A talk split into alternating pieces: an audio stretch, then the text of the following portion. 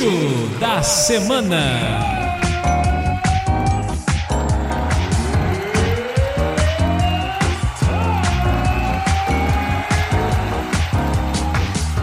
Fala gurizada que tá escutando o CuscoCast. Do lado esquerdo tá ele, Rodrigo Tâmbara. Boa noite, meus queridos. Essa semana estamos num modo assim mais âncoras de jornal? Talvez, talvez, talvez sim, talvez não. Vamos lá pra próxima. Do lado direito, João Neto. Salve, salve, Cuscos e Cuscas! Você que quer saber a nossa opinião, se é que isso vale para alguma coisa sobre os assuntos que você já tem uma opinião formada do que aconteceu na semana no mundo da música, se liga aqui na gente, segue a gente no arroba CuscoCast no Instagram, no Spotify ou no seu agregador de podcast favorito, arroba CuscoCast. Dotado do sininho do ringue, opa! Está eu, Lourenço Oliveira, que também atende por Lobão, e nessa semana estamos estreando o nosso Giro da Semana para Eita. comentar as últimas do mundo da música. E antes das manchetes, né, não deixe de curtir também no TikTok, arroba CuscoCat, os melhores cortes do Cusco. Vamos às manchetes. Ed Mota xinga Raul Seixas. Elvis, Johnny Cash chama roqueiros de direitistas, misóginos, burros e tocadores de pentatônica. tá com... Ah, parte de tocador de pentatônica tá correto. Continue. Ratinho! Plataforma de músicas independentes é comprada pela Epic Games, desenvolvedora de jogos dona do Fortnite. Música do musical Encanto da Disney fica pela quinta vez na parada de singles americano na frente de Adele e Mariah Carey. Olha só. Muito bem, gurizada. E aí? Vamos lá ver o que, que é o Ed Mota xingou geral. Até o KZ fez react do Ed Mota. KZ, Olha, ele é o mito. É, Casimito fez também. É, é, é basicamente o Kazé de bom humor, né? O que, que vocês acharam? Cara, então, eu tenho uma opinião muito formada sobre esse assunto, sobre a notícia de que o Ed Mota tá aí falando bobagem. A primeira questão é que é a seguinte, já, já me monopolizando o, o microfone. Quando uma pessoa abre live todos os dias para falar o que vem na cabeça, invariavelmente em algum momento ela vai, ela vai falar merda, tá?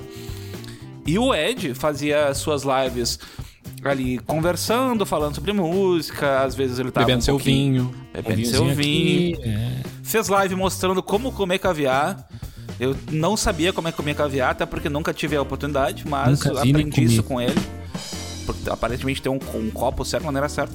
Mas quando ele xingou o Raul, aí aí eu acho é, que a internet caiu, mundo, né? A internet caiu, todo mundo caiu em cima dele, né? Pega seu banquinho e sai de mansinho. Ah, não, não é esse Raul? não, não, não, não, não. não.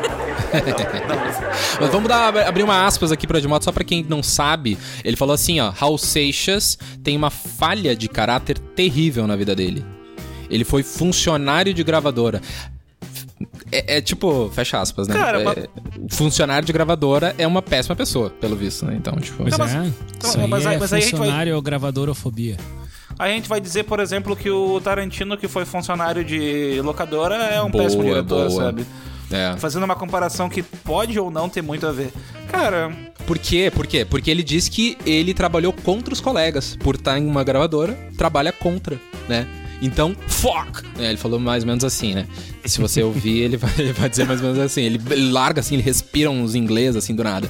Então, é, não, é, não tem medo que... de falar do Raul, tipo assim, como se tivesse que ter medo, né? De falar do Raul, mas é. Ele pode não gostar, né? Vamos falar a verdade, mas assim. Tá no seu ah, direito. É, tá no seu tá direito, com certeza, né? Dizer que ele é um desqualificado e tal, que ele era, sei lá, um maconheiro, enfim.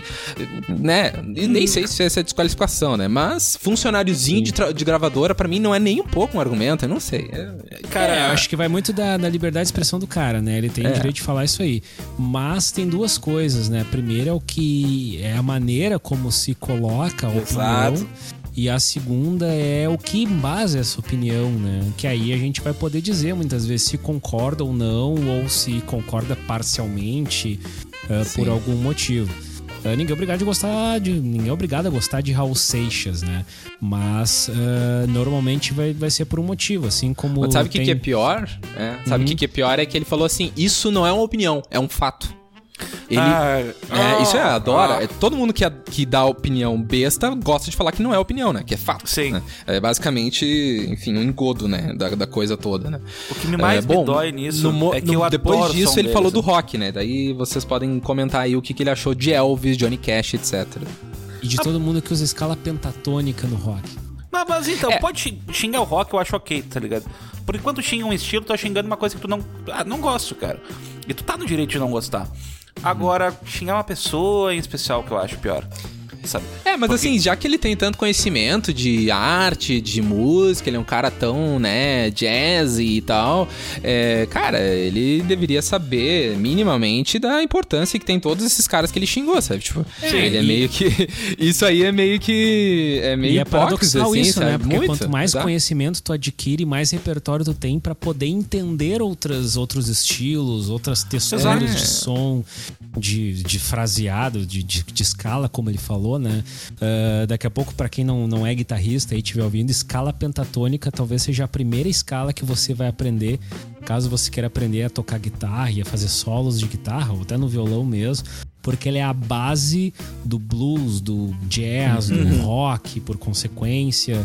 Então ela é uma escala muito utilizada porque ela, com suas cinco notas, ela se encaixa em muito, muitos Cara, no jazz tu usa isso direto, não tem, Sim. não é só. Exa exa é, é exa tudo, exatamente. Tipo... Né? Eu, então, eu acho. É muito. Eu, eu acho que a, a, o problema do Ed Mota ele eu, e aí eu colocaria ele num ringue diretamente e agora eu vou fazer uma curva muito à esquerda aqui que daí talvez não faça muito sentido mas vai fazer eu prometo talvez eu colocaria ele no ringue contra Henrique Fogaça que além de músico é jurado do Masterchef porque o jurado é, do Masterchef, é. às vezes os caras começam a fazer um monte de coisa no prato e ele diz, cara, então, menos é mais. Tipo, uhum. às vezes tu não precisa colocar tudo que tu tem no prato para mostrar uhum. um prato bom. E ele, justamente esse é o conceito que o Edmota combate, que é tipo, ó, oh, mas eu sou uma pentatônica e mais duas notinhas aqui. Mas às vezes é o que eu quero ouvir, cara. Não é todo dia é. que eu é. quero ouvir escalas de jazz bizarras. Às vezes eu quero ficar em casa curtindo o meu, o meu, eu queria, meu. Eu queria ver o react desse vídeo de três caras. Angus Young, ah. Jimmy Page e David Gilmour. Só esses Sim. três, assim, só pra, só, pra, só pra ver o que, que eles acham, se eles concordam ou não. Inclusive, é, eu, eu acho muito, sei lá, prepotente, arrogante de uma pessoa que fez muito blues falar mal de, de pentatônica, sabe? É. Que, que é um é, pouco da. Foi um pouco da escola dele. Exato, é a base do Edmota, né? Além dele ser um baita músico, ouvido absoluto, aquela história toda. Né? É, é aquilo, né? De, de, ao invés de. Quanto mais conhecimento tem, mais a, a tua cabeça deveria uhum. ser aberta, né? E não Sim. se fechar, né? Enfim. Sim. E antes da gente passar para a próxima notícia, alguns músicos e críticos reagiram, obviamente não, não apenas nós, músicos e críticos aqui do CuscoCast, né? Claro, as declarações de Edmota, entre eles o baixista, é, entre eles o baixista do Angra, Felipe Andreoli, que já foi entrevistado aqui no Cusco no uh, então depois que tu terminar de ouvir esse giro, você vai lá procura o episódio 54, que tem um papo muito bom sobre música independente e as gravadoras. Muito Gurizada, segundo bom, assunto do giro, tá?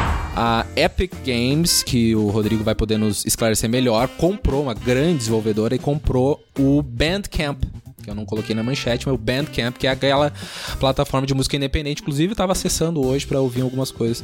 Enfim, o que, que, vocês acharam dessa compra aí? Vai virar o Spotify? Vai virar o então, quê? Então, pra começar, isso já é meio contra-intuitivo, né, cara? Uhum. Porque é uma uma plataforma de que.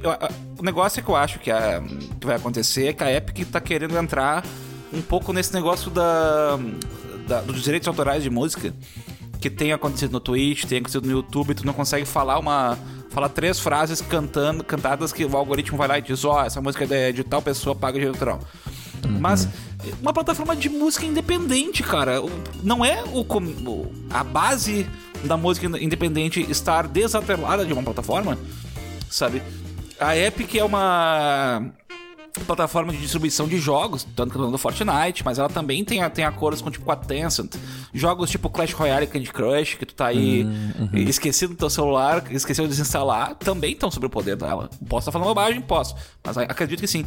E aí, cara. O, Esse o jogo é que tu tá jogando enquanto você ouve o. Exato, o provavelmente é da Epic, cara. E o que a Epic tá fazendo comprando uma plataforma de música ainda mais independente, sabe? É meio, tu disse que ela comprou outras coisas, né? Como é que é a história? Rapidinho, assim. Ela Cara, comprou ela... outros sites? Uh, ela tem vindo nessa de agregar é, produtor, produtoras de conteúdo no seu no seu leque, na sua cartola aí. Dentre elas, várias desenvolvedoras de jogos. A, a, a questão da Epic é que ela, pelo menos na, na parte de jogos, é que ela sempre quis concorrer com o Steam, que é a plataforma mais famosa de jogos que é uma tristeza. O Steam faz 10 anos que não lança nada novo pra gente. E qualquer coisa que sai, a gente, meu Deus, muito obrigado, Gabe Newell. A gente te ama. Sabe? Tem, existe um amor da, da, comunidade gamer pelo Steam. E aí a Epic tá toda semana ali mandando um jogo bom de graça para ti. É literalmente isso. Toda semana, ah, um jogo bom de graça.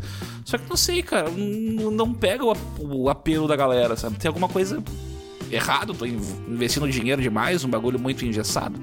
Não sei eu fico preocupado com o que, que vai acontecer dessas bandas que tinham seu som no Bandcamp e agora estão sobre uma domínio de uma empresa aí que não é a mais querida do povo, sabe?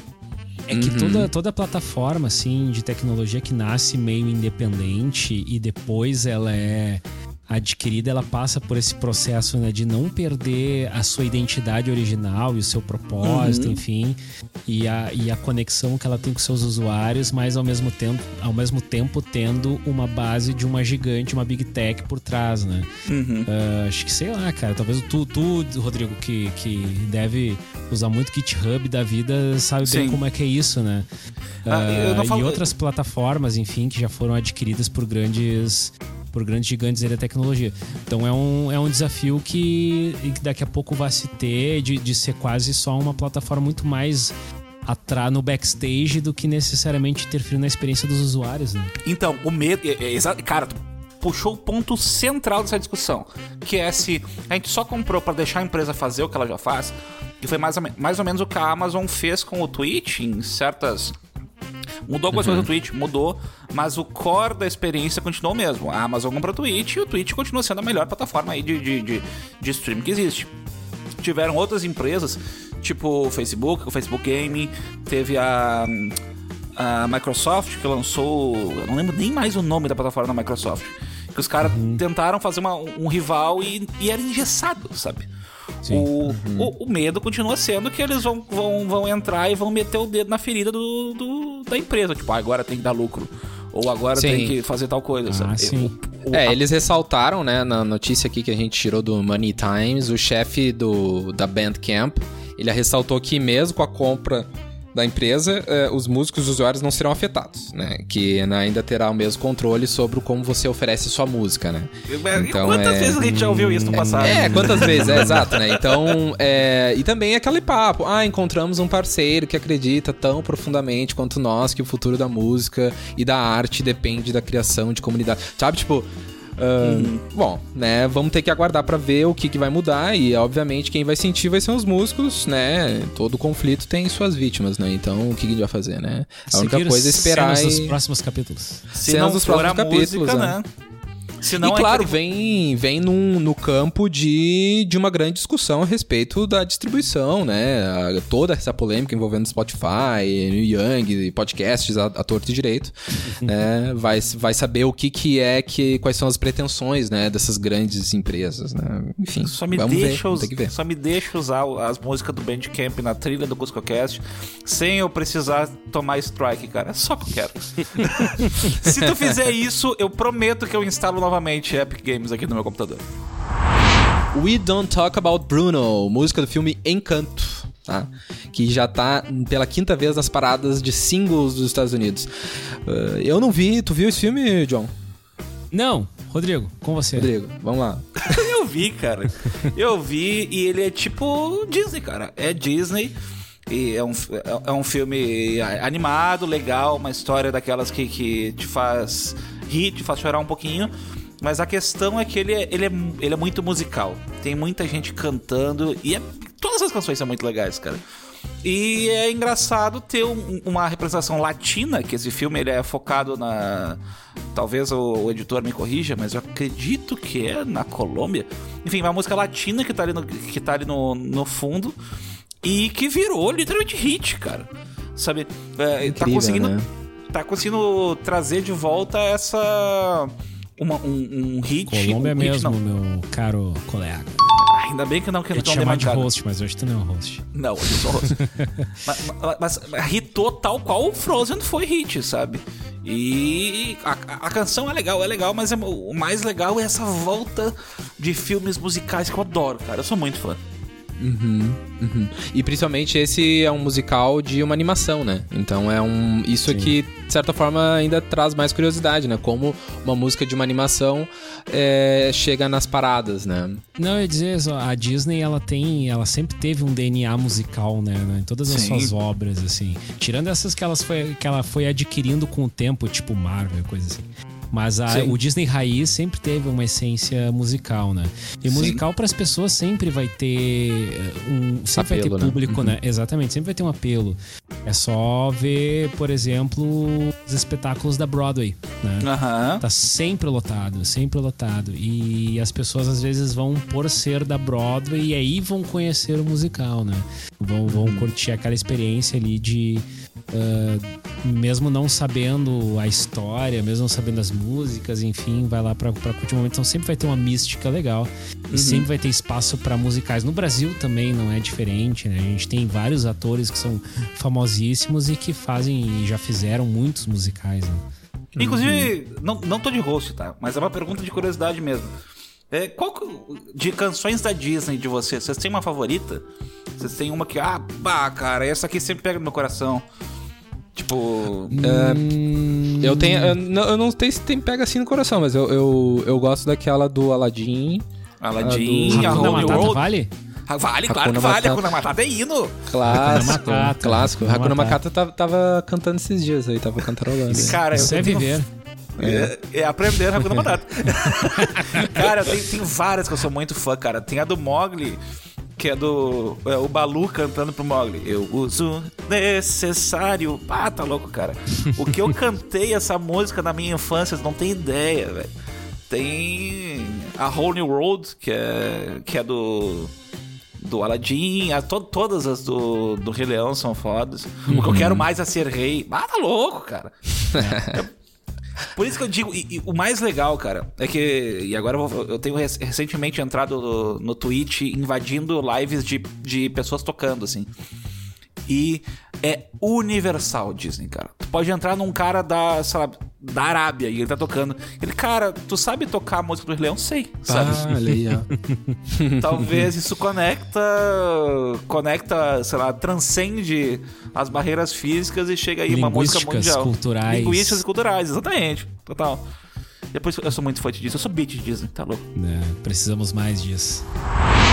Que beleza, gurizada. Então acho que vamos fechando o nosso giro da semana aqui com essas três notícias. Essa última aí, mais bonitinha aí, sobre o oh, musical da Disney, né? Oh. Mas, mas antes, vamos ao quadro Banda da Semana e já voltamos.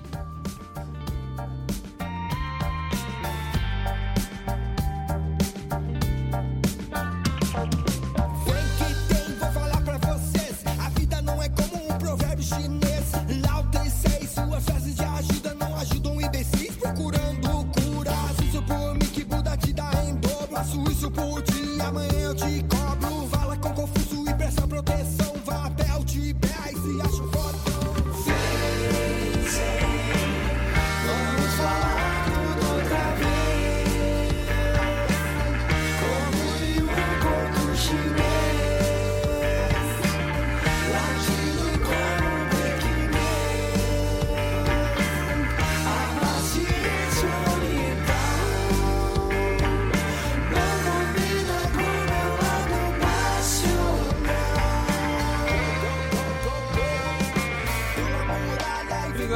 Voltamos ouvindo a banda Kids for Nothing, indicação aqui do nosso querido Diogo Farina da Blackbirds. Abraço pro Diogo. E a música é Provérbio Chinês, que você está ouvindo aí no fundo. O que você achou, meu caro Rodrigo Tambará?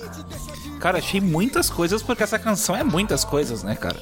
Para começar, que, se você estivesse assistindo o clipe, você pode assistir, é que o clipe tá com uma Blanca versus Chun-Li no Street Fighter 2, o melhor em jogo de luta do, do Super Nintendo.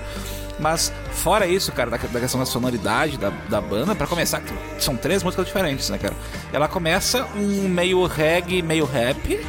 Ela tem um breakdown de, de música suave e depois ela volta com o sintetizador de novo. O que, que tá acontecendo aqui? Vocês tão, hum. Que música é essa? Vocês tinham três músicas para botar e resolveram botar na mesma? Ah, cara, que sonzeira violenta, tem teclado, eu gosto. Pô, bom som, cara. Curti pra caramba. Que baita. Baita indicação aí do jogo. Ele tem esse pé no reggae e é legal porque o clipe sou arcade total e a música com uma sonoridade super moderna, né?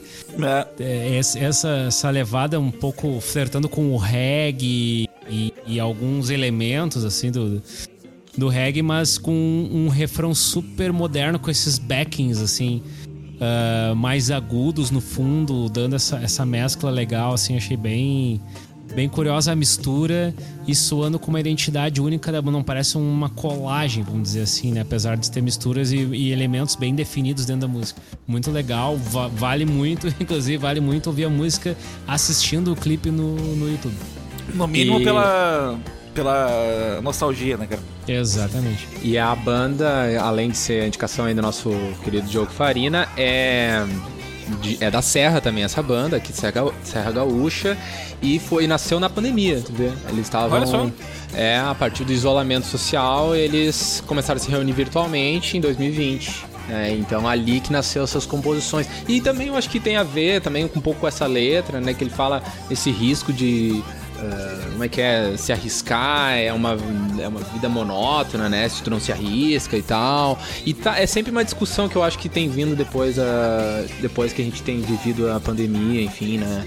Como tu vai se arriscar para aquilo, vai, vai sair de casa, não vai, né? Então, pelo menos para mim, alguns dos meus vídeos são esses. Eu vou sair de casa ou não vou, né? Uhum. Enfim.